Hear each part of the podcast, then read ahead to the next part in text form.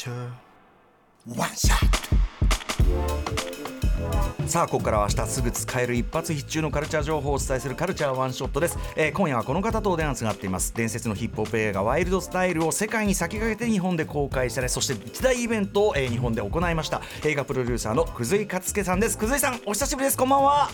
どうもこんばんははいご無沙汰しております久井さん歌丸です。はい、お久しぶりでございます。その節はお世話になりましたということで、まずは久井さんのご紹介、山本さんからお願いします。はい、お伝えします。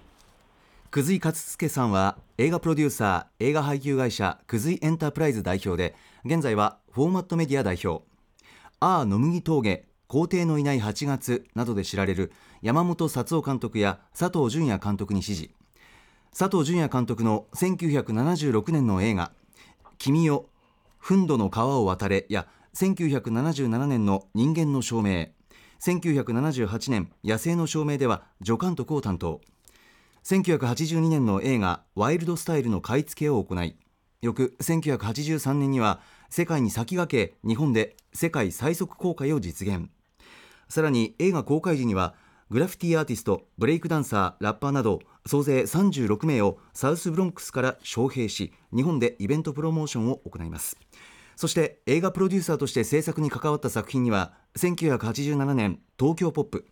1992年欧米で知らない人がいないぐらいヒットした映画映画映画そしてテレビシリーズ「バッフィー・ザ・ヴァンパイア・スレイヤー」これまた欧米で大ヒットしているテレビアニメ「サウスパーク」で知られるトリー・パーカー監督主演の「オーガズモ」などなど。はい。ということです。えっ、ー、と久井さん前回ご出演は2020年9月7日水曜日に、えー、まさにワイルドスタイルを日本に持ち込んだ男ということであの番組でたっぷりインタビューさせていただきました。久井さんその説ありがとうございました。いえいえ楽しかったです、はい、いやこちらこそです。久しぶりに、ね、うん、はい、あのワイルドスタイルも40年ぶりの公開でしたからね。はい、はい、そうでしたね。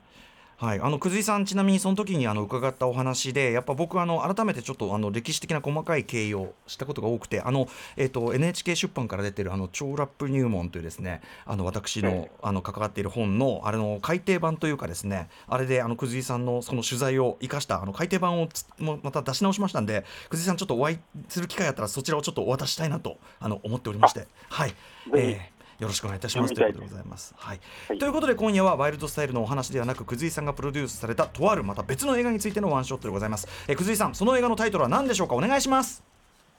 それはですね35年前に制作してした映画で、はい、東京ポップという映画です。はい、1987年東京ポップなんですけども、えー、昨日23日から開催されている、えー、第36回東京国際映画祭で久井さんがパートナー、えー、プロデューサーを務め、えー、パートナーのフラン・ルーベル久井さんが監督を務めた映画東京ポップが来週月曜日10月30日に35年ぶりに 4K で復元されこの東京国際映画祭で上映される非常に貴重な機会なんですけどもこれ残念ながら映画のチケットやっぱ皆さんお目が高い完売しておりまして久井さんしかし私これあの伺います。あの見るの楽しみです、はい、めちゃくちゃ。はい。お待ちしてお待ちしております。はい。ということで山本さんこの東京ポップどういう作品なあのあらすじの紹介をまずはいお伝えします。監督のフラン・ルーベルクズイの体験を映像化した作品。ロックシンガーを夢見てニューヨークから東京へやってきたアメリカ人女性のウェンディアマチュアバンドのリーダーヒロとの出会いからあの手この手でラッキーなレコードデビューを果たすのだが出演はキャリー・ハミルトン田所豊かっこダイヤモンドユカイさん他です、ね、ダイヤモンドユカイさんが出ているということで、は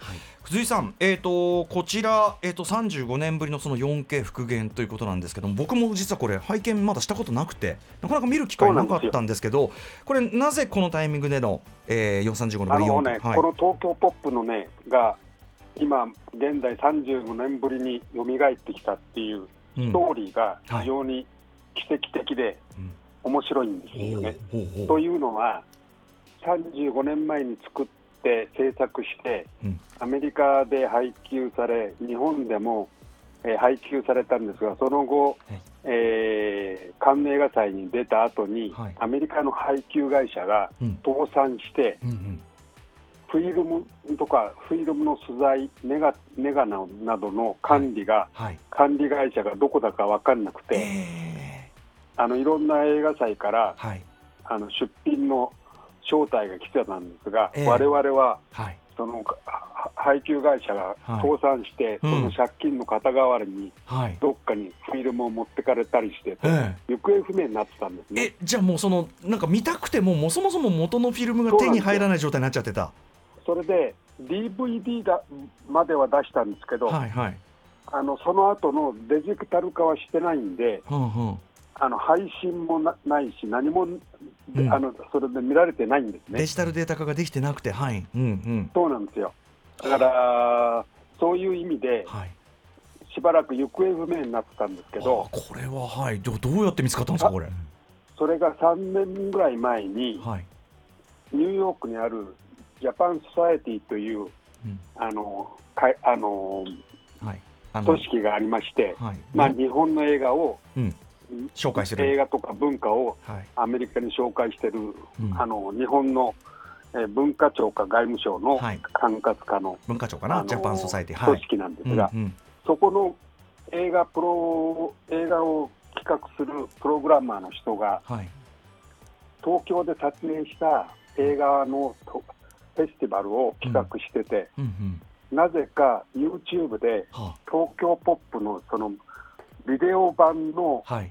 あれを見たらしいんです、ね、これ、まあ、どなたかがまあ言っちゃえば、ちょっとこう、イリーガルアップロードしているというか、状態だったんですかね。それ,、うんうん、それでも画質もあんまり良くないんで、うんうん、あの DV あの DVD ですからね、はい、そういう意味で。でもそれを見て、それを見て、すごく感動して、うん。はい、ぜひね、あのジャパンサイティの映画祭でやりたいっていうことで、ええ連絡があったんですけど、われわれは、はい、どこにそれがフィルムがあるかちょっとか分からないっていうことでそうですよ、ね、彼が一生懸命探してくれて、うん、そしたらそのアカデミー賞をやってる、はい、あのアカデミー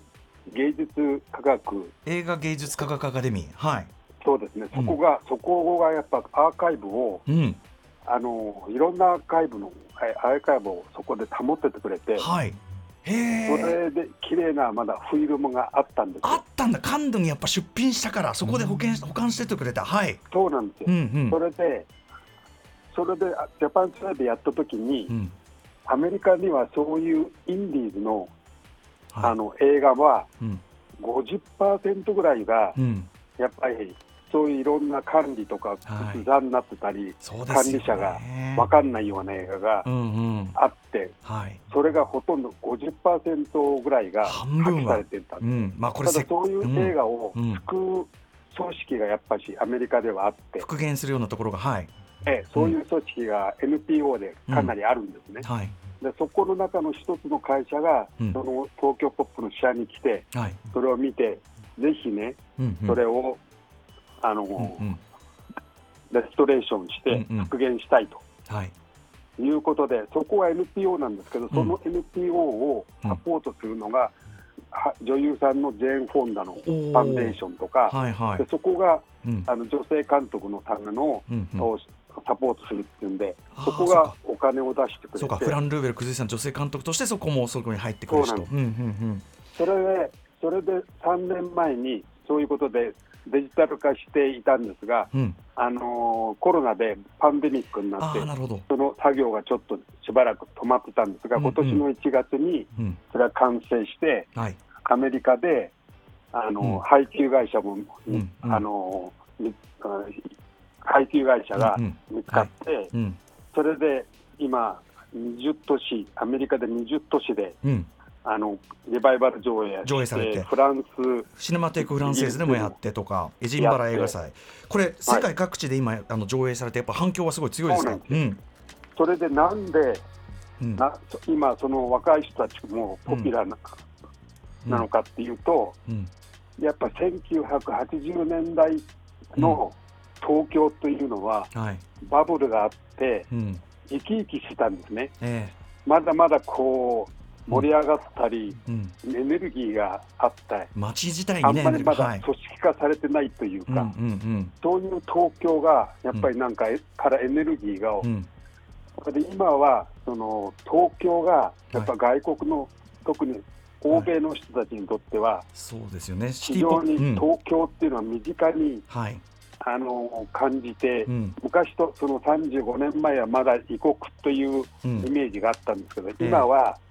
やっぱりネットのおかげで、はいはい、東京っていうのが非常にトレンディーな特に80年代東京に対するこう過去への憧れみたいなありますもんね。うん、ところがねやっぱ80年代が古いっていうことでもなくてわれわれも35年ぶりに見たらなんか感動して、うん、フレッシュだった。なんかね、うん、やっぱり80年代のものが今またリバイバル化してるっていうか、あの映画だけじゃなくてファッションでも、音楽もね、あれから80年代のまた、も来てますよね、はい、リバイバル化して、ね、さん、ちょっとお時間が迫ってきちゃってるんで、はい、はい、あのなのでこう、ちょっとインディー映画の復元と保存の重要性というシンポジウムも、えっと、30日の上映後に、まあ、開かれたりするということで、久慈さん、ちょっとあのお時間ちょっと迫ってきちゃって申し訳ないですけども、えっと、はい、また改めてちょっとこの番組でも久慈さん、お話いっぱい伺わせていただいてよろしいでしょうか？はい、そうですね。はい、いつでも。はい。えっ、と、私、あの、来週の東京ポップ上映には伺わせていただきますので、この番組でもその感想なんか話させていただきたいと思います。はい、えー、よろしく。久慈さん、ありがとうございました。映画プロデューサー、久慈勝介さんでした。はい、お願いします。ありがとうございました。どうもよろしくありがとうございました。失礼いたします。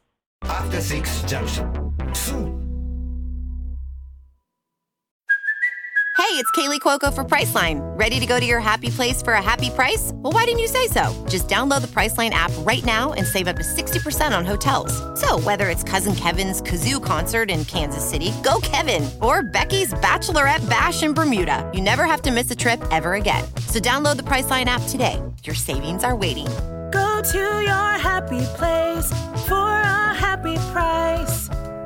Go to your happy price, Priceline.